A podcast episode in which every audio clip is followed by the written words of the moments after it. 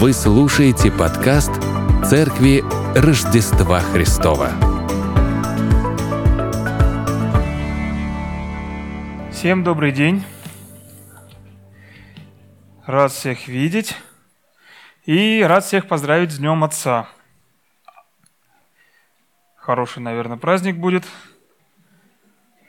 у отцов. Кто будет отмечать сегодня, отцы?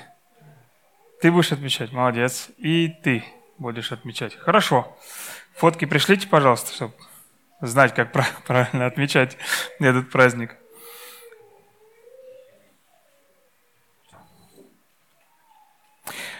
Пока вы э, слушали, как Женя представлял все вот эти вот э, необходимые атрибуты для того, чтобы папа себя чувствовал папой, вот, э, спросили, а зачем веревка? Вот. У кого есть какие идеи? Зачем веревка? Без шуток. План Б. План Б. Для кого? Для качели. Правильно. А еще для чего? можно использовать веревку?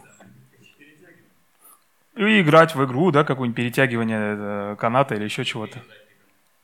Привязать ребенка. Вот. Человек, который готовится стать отцом, уже знает, для чего этот девайс. Вот. Надеюсь, я э, попытался устами других ответить тому человеку, который не знал, для чего веревка. Вот, пожалуйста, вот для этого и есть веревка. Для чего вопрос? Для безопасности. Да. И, и связанный ребенок не сможет нажать на огнетушитель. Смотри, как все у тебя хорошо уложилось. Вот. Слушайте, но что хорошо, а что плохо? Э, хорошо, что отцов замечают, что праздник этот э, начался. Вот. Э, скорее всего, он обрастет какими-то традициями, смыслами, да. Вот. Но для многих же людей, у которых нет отца, вот, например, как у меня, да, а, ну, у меня был, была какая-никакая замена, да, но вот нету, не было вот отца, имеется в виду следующего поколения. Как быть, что делать, как жить? Вот, поэтому ободряю вас, ничего страшного, а отцами, как оказалось, не рождаются, отцами становятся. Вот, Бог позаботится и благословит вас обо всем этом. Итак, еще раз с праздником Отца.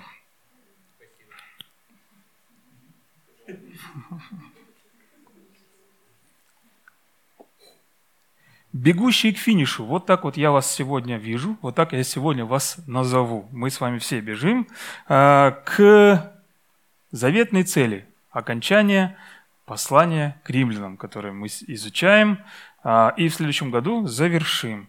Это действительно стоящий марафон. И мы уже заканчиваем с вами девятую аж главу. Вы молодцы.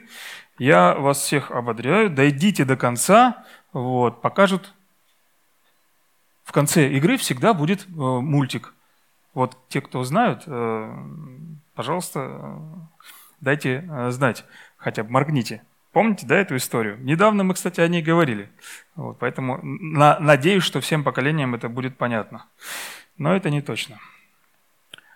В предыдущих абзацах, которые предшествовали нашему сегодняшнему тексту, который мы будем сегодня разбирать, Павел сказал, что на протяжении всей истории Израиля шел непрерывный процесс отбора и выбора Богом. Непрерывный процесс. А, и подводит апостол нас к этой мысли э, такими словами. Кого миловать, помилую, кого пожалеть, пожалею. То есть не апостол, конечно, это милует, жалеет, да, он э, э, говорит слова, которые Бог говорит. Помилование зависит от желающего, не от подвязающегося, но от Бога милующего. То есть не от того, кто желает быть помилованным, не от того, кто что-то делает в надежде, что это будет ему зачтено. Нет. Помилование исключительно от Бога, который дает эту милость. И вот вопрос, к чему, к чему Павел нас ведет? Куда он нас ведет? К чему подталкивает? К какому выводу? А, и приходим мы к нашему отрывку, в котором а, завершается вопрос и дается, дается на него ответ, что больше нету эксклюзивности. Бог избирает все народы. Помимо народа своего, Бог по милости и любви открывает спасение и язычникам в том числе. В том числе это важно. Запомните это. Физическое происхождение от Авраама не только не гарантирует включение в истинный перечень народа Божьего, или в народ Божий, да, включение, но и в этом, в этом, в этой вот, э, в этом акте уже и нет необходимости с точки зрения спасения. У Бога абсолютная свобода даровать свою волю тому, кого Он избирает. И здесь важно, Павел сосредотачивается здесь не только на Божьем призвании и призвании как природе этого явления, а как на его масштабах. Понимаете, масштаб теперь огромный, мировой. Бог призывает к взаимоотношениям с собой как язычников, так и иудеев. Именно эту точку зрения Павел подтверждает в 24 стихе, которых он призвал не только из иудеев, но и из язычников. Да, это наше э, окончание э, того абзаца, которого мы изучали в прошлый раз. И здесь, конечно же, мы видим знак вопроса, но э, поясняет он уже это в 30-31 стихах. Но это уже другая история. Ждем с нетерпением следующей недели, чтобы пазл сложился. Вот. А пока один из вопросов, который всплывает на поверхность, может быть похож на такого рода возражение. Если за всем этим процессом отбора и выбора стоит и управляет всем Бог, то как же, собственно, может быть, а, то как же, собственно, может случиться, что Бог порицает людей, которые отвергли Его? Следовательно, а, в этом во всем может и не быть их вины. Это Бог, получается, не избрал или некачественно избирал, не очень хорошую рекламу пускал о себе, да? не в прайм-тайм, когда все собирались у голубых экранов. Вот. Не было каких-то там навязчивых пояснялок, да? не до конца исполнил волю свою, вот э, мы недавно буквально читали с вами в общем нашем плане, да, когда говорили э, в моменте, э, когда Христос висел на кресте, ему что говорили? «Сойди, и мы поверим в тебя». Ну, сделай это. Тебе, ты все сделал классно. Ходил, исцелял, ходил, воскрешал, ходил, учил. Да? А, молодец. Ну, вот одно сделай только, и мы поверим. Вы знаете, нет, за этим было бы еще что-то, и еще что-то, и еще что-то. И на это есть ответ у Павла. Он резок, и Павел и ответ резок. Он резок и очень груб. Он говорит, что ни один человек не имеет права спорить с Богом. И не поспоришь? Или поспоришь? Его версия такова. Ни один человек не имеет права спорить Богом, с Богом. И вот почему грешник, э, грешник говорю, да, и грешник тоже, но когда горшечник, горшечник это гончар, делает сосуд, то э, последним не может возвращать, возражать, возражать э, мастеру, не может горшечнику возражать. Он имеет абсолютную власть над изделием. Из одного куска глины он может сделать сосуд для торжественных целей, а из других кусков глины той же самой для будничных целей. И сама глина, как начальная стадия чего-то, не может возражать, не может э, противостоять, не может, не знаю, там, как-то переоценить себя, либо недооценить, либо выразить что-то. Она просто есть, и из нее просто делают. И я хочу вам напомнить красочную э, демонстрацию этой идеи прошлого воскресенья. Вы наверняка помните этот роскошный, роскошный а, пейзаж городской. Ну, вот. Помните? И действительно, вот вглядитесь, пожалуйста, в эти глаза. Разве может это творение что-либо сказать Творцу? Если кто не, раз, не разглядел, это вот посередине объект – Предыдущий проповедник говорил, что он буквально слышит недоумение творения, которое говорит, как же так, почему же?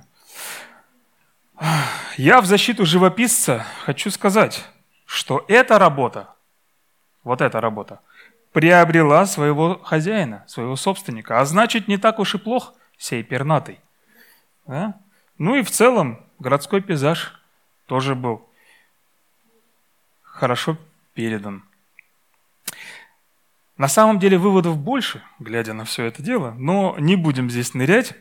А, у нас есть другая глубина, и в нее мы сейчас и погрузимся. Собственно говоря, Павел взял эту картину, не эту картину, а вот эту картину. Вот эту картину он взял у пророка Иеремии.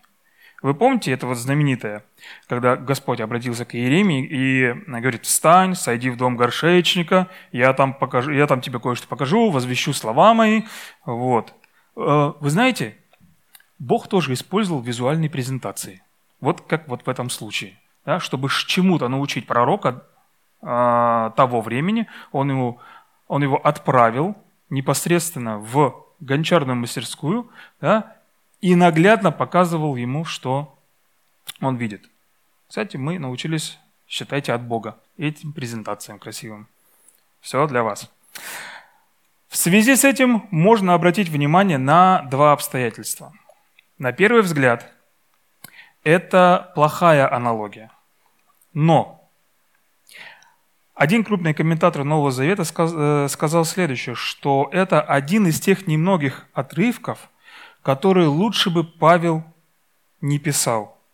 Ну, так он выразился, да? Давайте это просто вот возьмем как э, идею, э, что есть такое мнение, и э, что не только, ну,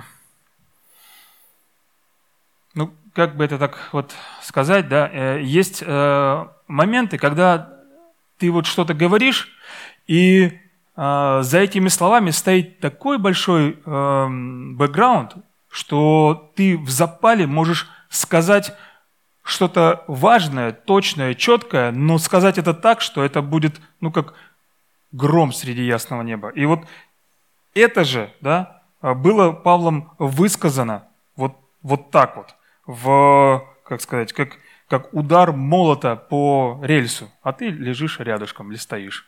Вот. Э, и не понимаешь, что произошло. И существует принципиальное различие между человеческим существом и куском глины. Он это так видел, что человек, человек, человек, он э, личность, а кусок глины все-таки вещь. Не может быть такого, что вы можете все сделать с человеком, но с вещью вы можете что угодно делать. Человек – это все-таки личность, он может возразить. У глины не может возникнуть желание возразить или задать вопрос. Она не может чувствовать, думать, смущаться, мучиться, переживать. Человеку, пережившему ужасное горе, как аргумент он приводит да, в своей, эм, своим словам, человеку, пережившему ужасное горе, не станет легче, если ему скажут, что э, не парься, у тебя никакого права жаловаться нет – потому что Бог может сделать ему что угодно.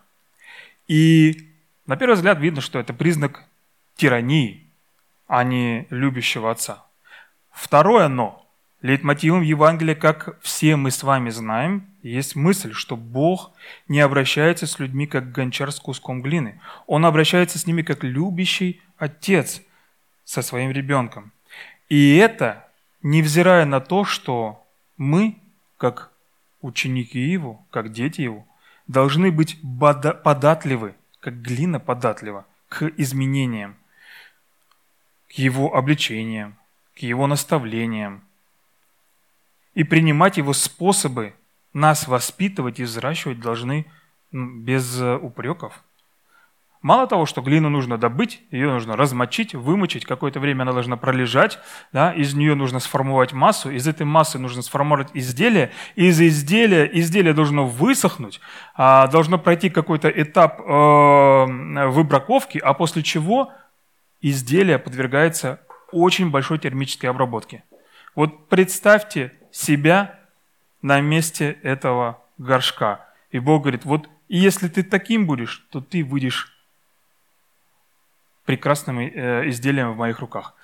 Но если ты будешь не пойми что, на этом гончарном круге, как уж на сковородке, ну что я сделаю? Я сомну это, выкину в общую массу, опять перемешаю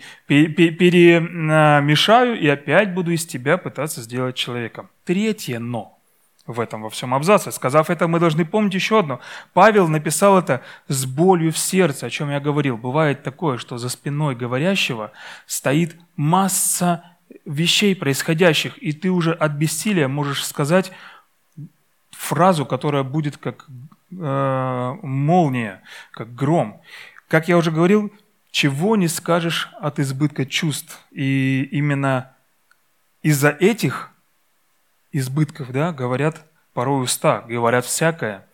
И вот Павел был потрясен тем фактом, что избранный Богом народ, его соплеменники, его братья, по сути, и сестры, отвергли и распяли Иисуса Христа.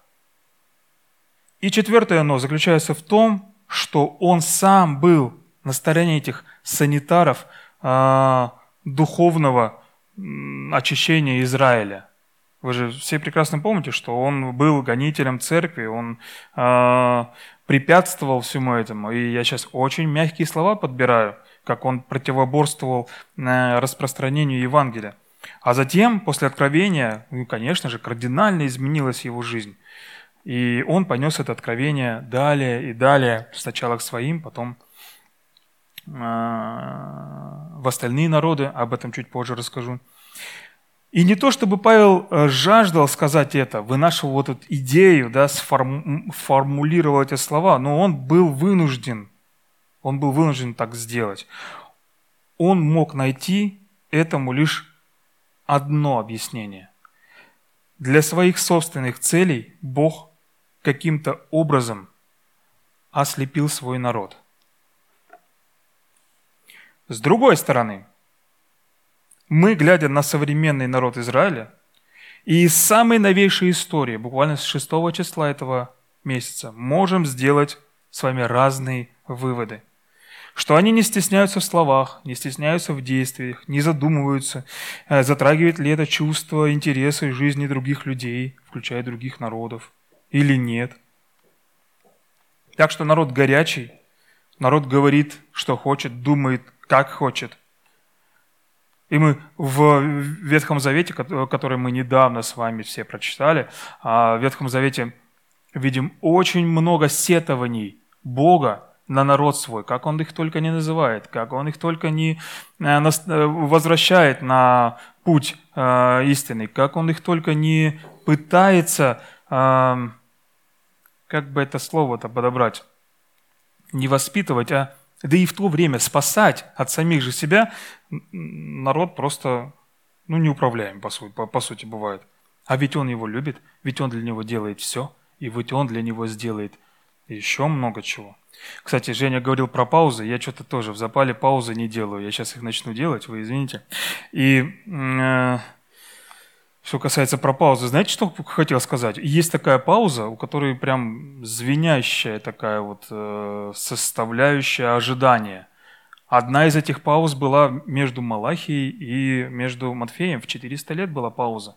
И вот послушайте, подумайте, как было тяжело и э, любящему Богу, и народу. А мы продолжаем не забывать, что это все-таки народ Божий. И Бог, Бог судья этому народу. Собственно, как и всем остальным народам. Оставим это... Пауза.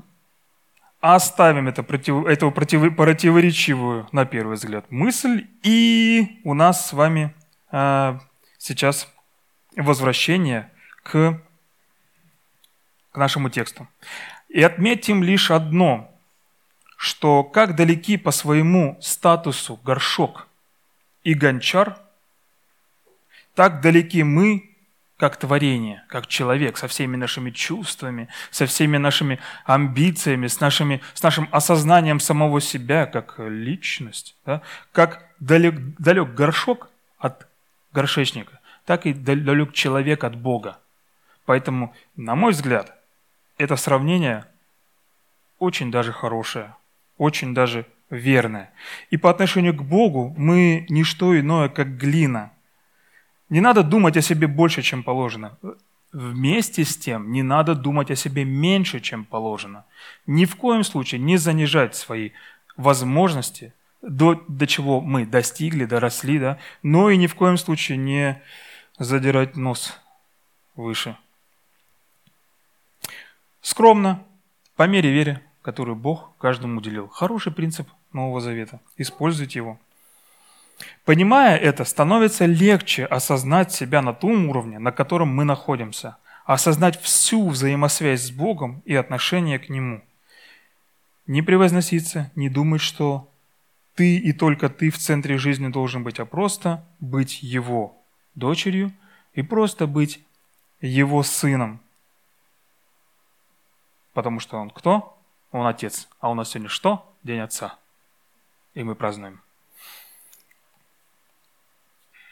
Быть его дочерью, быть его сыном учтиво, с благим страхом, следовать за ним, исполняя его волю, которая на благо, которая на благо всем нам.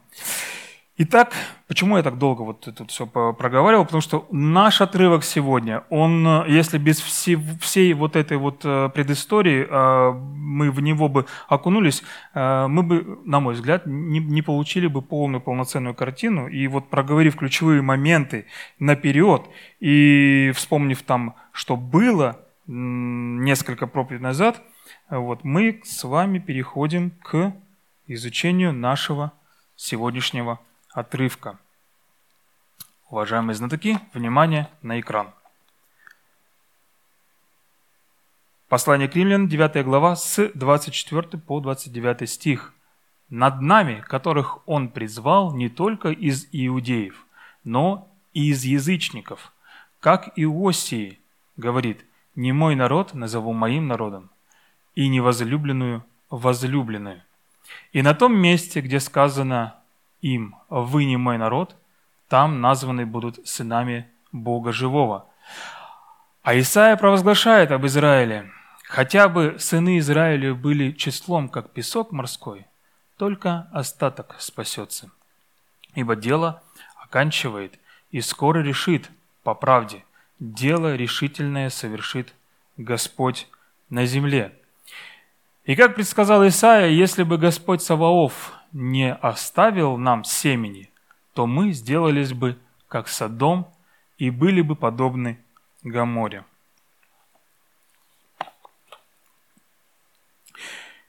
И вот как бы нам не хотелось какое-то время не погружаться в Ветхий Завет, для нас Писание едино.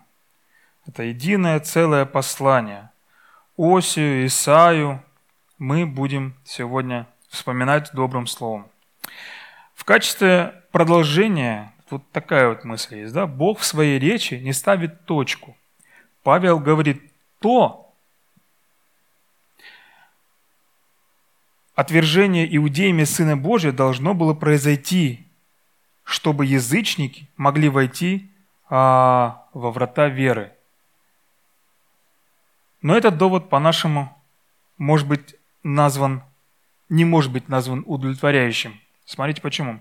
Одно дело предполагать, что Бог воспользовался вот этой вот э, создавшейся трагической ситуацией, трагическим положением а, в народе, чтобы извлечь из этого какое-то добро, ну, знаете, по-быстрому исправить. Другое дело сказать, что Он дал, допустил эту трагическую ситуацию, чтобы извлечь из нее пользу. Павел говорит, что Бог умышленно затуманил разум – Кого хочет, того милует, кого хочет, того ожесточает, ослепил глаза, ожесточил сердце большей части народа Израиля, чтобы открыть врата язычникам.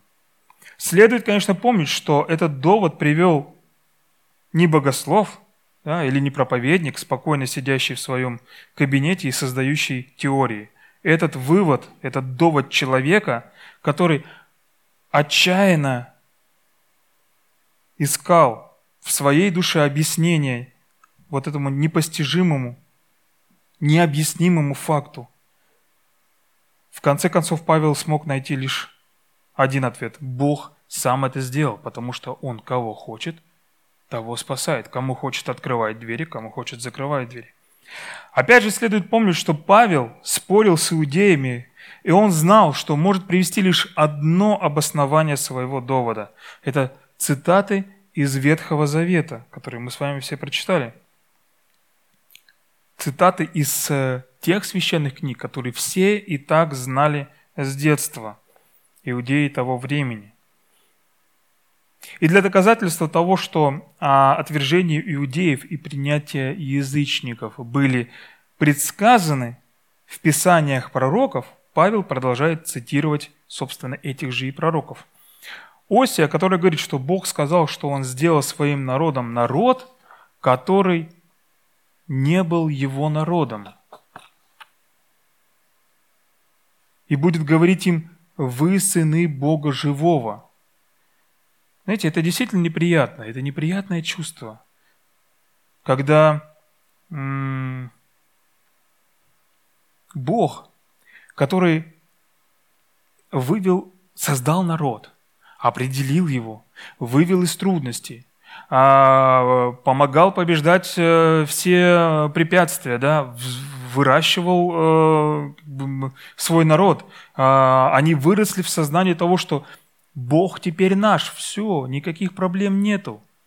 Бог обещал, что мы его народ, Он наш народ, и дальше трава не расти, потому что Бог, Он таков, Он не отказывается от своих слов.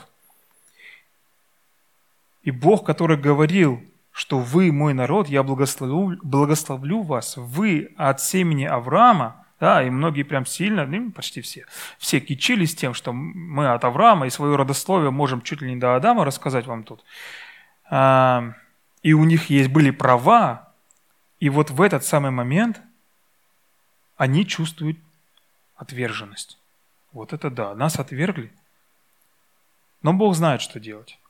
Понимаете, как вот это вот предательство, да, оно работает и в другую сторону.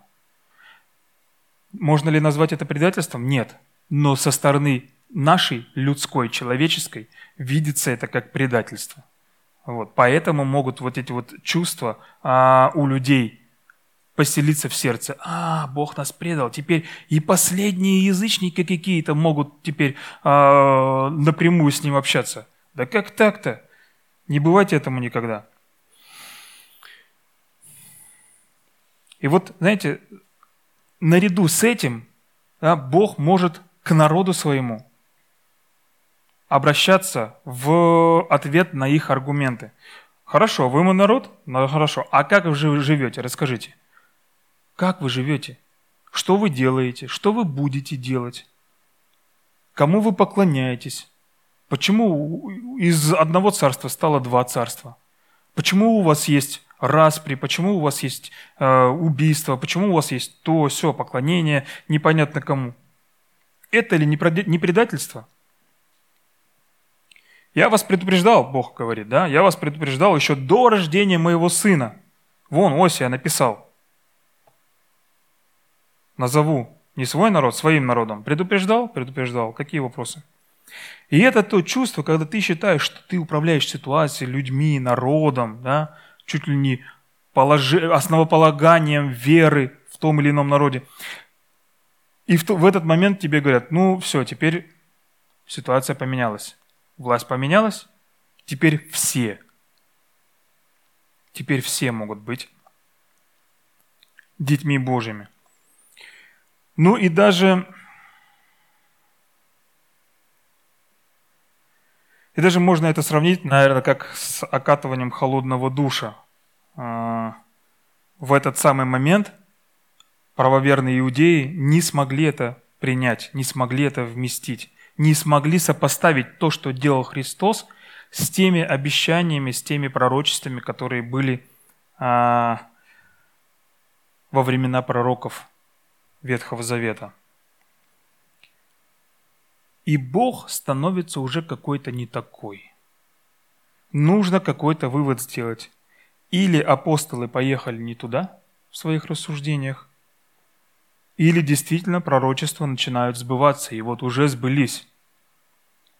И Павел не останавливается и показывает, что великий пророк Исаия предвидел, что будет уничтожен весь народ Израиля, кроме небольшой его части. В десятых а, главах, а, в 37 главах он об этом пишет.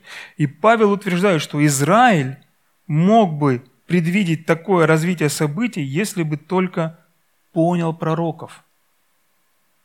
Нетрудно критиковать Павла, изучая этот отрывок, но следует помнить, что Павел – еще раз повторюсь, отчаянно страдает за свой народ, ищет хоть какой-то логический вывод, эту логическую составляющую, чтобы дать хотя бы самому себе ответ, цепляется за разные мысли, но так или иначе он приходит к выводу, что все от Бога, все дело рук Божьих.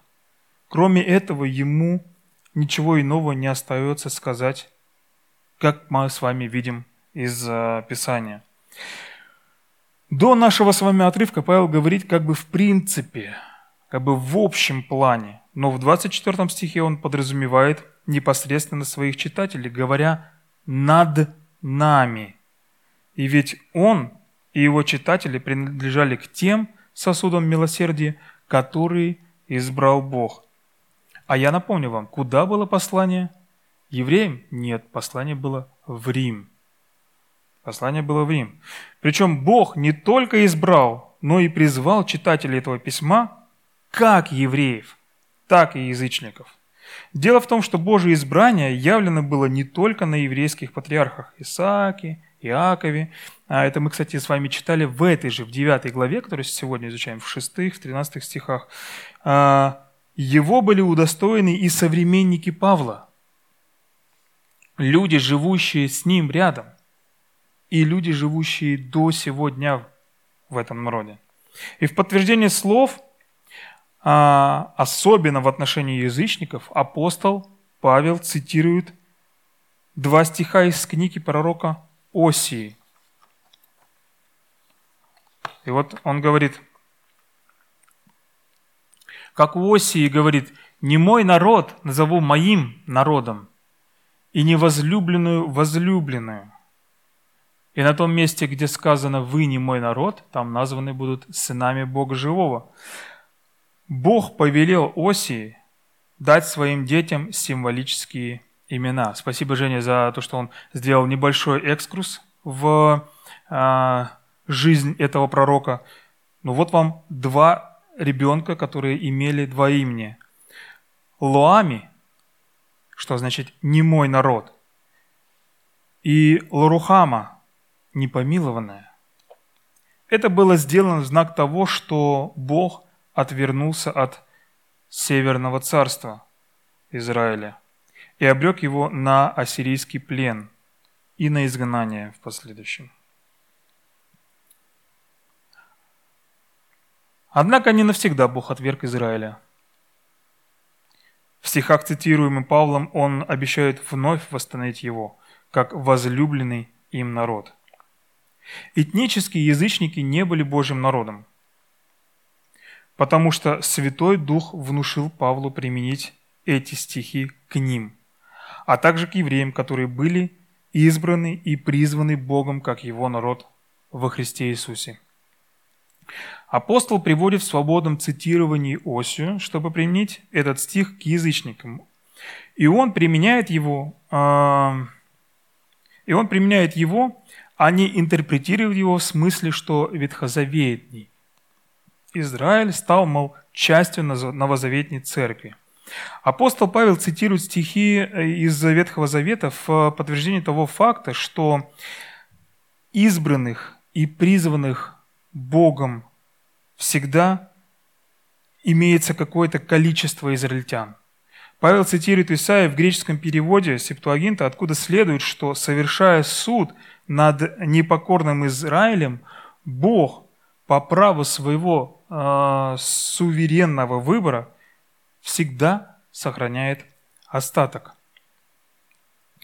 Смотрите, в 27 стихе. «А Исаия провозглашает об Израиле, хотя сыны Израилевы были числом, как песок морской, много-много-много, то только остаток спасется». Об этом свидетельствуют такие исторические события, как Вавилонское пленение, изгнание из страны как Израиля, так и Иуды, а также разрушение э, Иерусалима в 70-м году после рождения Христова. Полагать нужно, что этот принцип будет соблюден, соблюден и в конце времен. Можем сделать такой вывод, конечно же, при избавлении от нечестия. При избавлении от нечестия Израиля в целом. Если мы забежим немного вперед, заглянем в 11 главу а, римлянам, мы именно это с вами сможем и разглядеть. И сегодня мы с вами видим этот же упомянутый принцип в действии. Евреи, которые становятся членами церкви, то есть членами тела Христова. И есть те, которых далее Павел называет остатком избранным по благодати. В него он включает, кстати говоря, и самого себя. В, в то, все, все той же 11 главе. И так спрашиваю, неужели Бог отверг народ свой? Никак. Ибо я израильтянин от семени Аврамова, из колена Вениаминова. Пазл начинает потихоньку складываться. И с начала нашего отрывка, 9 главы, Павел закладывает основания для следующей темы. Весь Израиль, кроме небольшого остатка, будет оставлен в стороне, а привилегированное место будут отданы язычникам. С одной стороны, боль и трагедия для этого народа, с другой стороны, радость для всех остальных. И это не решение Павла, не решение какого-то кворума апостолов, не решение священников, людей книжных, набожных того времени, да, лидеров общественных мнений или еще кого-то. Это откровение самого Бога, которое дает жизнь во Христе Иисусе всем народам, всем городам, каждому конкретному человеку, который примет Христа как своего Спасителя. И если бы Павел так не думал, не было бы послания, загибайте пальцы, в Рим, не было бы послания в Каримф, в Эфес и так далее. Если откроете Библию, вы можете, а, на форзации имеется в виду, вы можете а, не во всех изданиях, но увидеть путешествие апостола Павла. Очень-очень много этот человек объездил а, территорий, которые не были Израилем. И там он везде проповедовал, проповедовал Бога. Да, и приехав к самым-самым интересным людям, которые любят слушать истории, да, вы же знаете, где это было, это а, в Ариапаге выступал, да, даже там, а, в Греции, Павел, став среди Ариапага, а, сказал, афиняне, по всему вижу, что вы как бы особенно набожны. Это был троллинг с его стороны? Нет? Ну, наверное, да. Можно, можно сделать такой вот. Я, я вижу, вы как бы особенно набожны, потому что и там у вас, и там, и там, и там, но есть э, вот э, один у вас какой-то вот э, неведомому Богу жертвенник. Всего-то Бога вы чтите, а я вам расскажу подробнее о нем. Вот такой вот интересный заход у него был. К чему это? Он даже туда добрался, и там, среди людей, любящих думать о себе уж очень хорошо и очень возвышенно, да, а, говорил простые слова, простые вещи о простом спасении. Павел рассказывал о Христе везде и всюду. Это, кстати, гравюра, где он а, в Ариапаге а, ведет вот эту вот свою речь. Везде и всюду Павел рассказывал о Христе. И благодать Божья, сказанная еще задолго до рождения Христа пришла во все народы. Радуемся, кстати говоря, и мы этому событию. Ура, ура! Бог наш Спаситель. Другое дело, понимаем ли мы это или нет?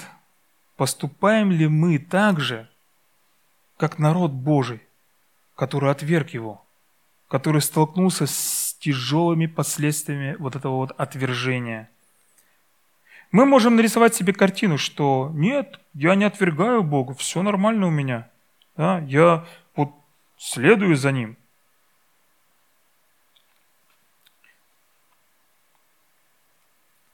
Тем не менее, мы можем быть тем самым неблагодарным сыном или дочерью. Например, быть нерадивым учеником в учебном заведении Иисуса Христа. Так только для галочки посещать. Открывать Писание, читать и закрывать его. Есть такой термин, да, воскресный, воскресный христианин. Это когда в воскресенье ты одеваешь латексный костюм христианина, вот, а потом, приходя домой, снимаешь его и живешь так, как э, жил до того, как тебя видели другие. Лучше быть одинаковым везде. Я вот, вот какой я в церкви, такой я и на работе. Можете устроиться на мою работу и спросить остальных. Очень удобно, я вам скажу. Не надо стирать старый костюм. Быть нерадивым учеником. Быть, э, не знаю, опять мы возвращаемся к любимой фразе Жени «быть, а не казаться». Не отвержение ли это Бога? Знаете, вот на таком, на мелком, на бытовом уровне. Вроде бы формально все соблюдено, но ты прости, я сам знаю, что мне сделать тут или там. Такое, знаете, тихое, скрытое, токсичное следование за Богом. Задумайтесь, проанализируйте свою жизнь, прошу, сделайте выводы, а, и это поможет быть свободней. Бог не для этого открывал возможности всем народам. Бог не для этого пришел в нашу жизнь, чтобы отдать свою жизнь за тебя, за тебя, за тебя, за тебя и за меня в том числе. Прошу вас, пересмотрите еще раз свой путь в свете Писания, в свете Его воли. Надежда есть для всех. Даже для евреев надежда есть. И эта нотка надежды в учении, в пророческом остатке заключается в обещании Бога, что несмотря на э, широко распространенное непослушание – его избранного народа, остаток все-таки будет спасен. Те, которые поняли, те, которые поверили, те, которые приняли. Да, давайте вот 29 стих еще раз глянем. И как предсказал Исаия, если бы Господь Саваоф не оставил нам семени, то мы сделались бы как Содом и были бы подобны Гаморе, то есть те города, которые были разрушены под ноль. Обещание Бога сохранить остаток свидетельствует о его неизменной верности к своему народу. Каким бы неверным он, народ, ни был по отношению к Богу, он все равно любит до конца, он все равно надеется до конца, он все равно пытается, чтобы хотя бы остаток был спасен. А если Бог верен, то и нам незачем сомневаться в том, что его решение принять нас в качестве детей будет неизменно. Непостоянство людей, невнимательное отношение к слову, пренебрежение волей Бога может привести нас к тому, с чем столкнулся Израиль. Как говорится, не доводите до греха. Предупрежден, вооружен. Также Что можем мы сказать о нас, о людях 23 года, 2023 года? Это событие, оно для нас чем является? Бог, Спаситель не только своего народа, израильского именно, да, но и всех остальных народов. В какой-то момент Он спас и каждого из нас, либо в какой-то момент Он спасет, а кому-то еще раз откроется – и будут усыновлены, удочерены будут люди. У меня это случилось, случилось в далеком 1998 году, летом. Как нам к этому относиться? Я вам скажу, с большой благодарностью. с большой благодарностью помню, что нам наше спасение не стоило ничего, просто поверив в Него, просто приняв. А для Иисуса Христа цена была очень велика – жизнь. Давайте помолимся.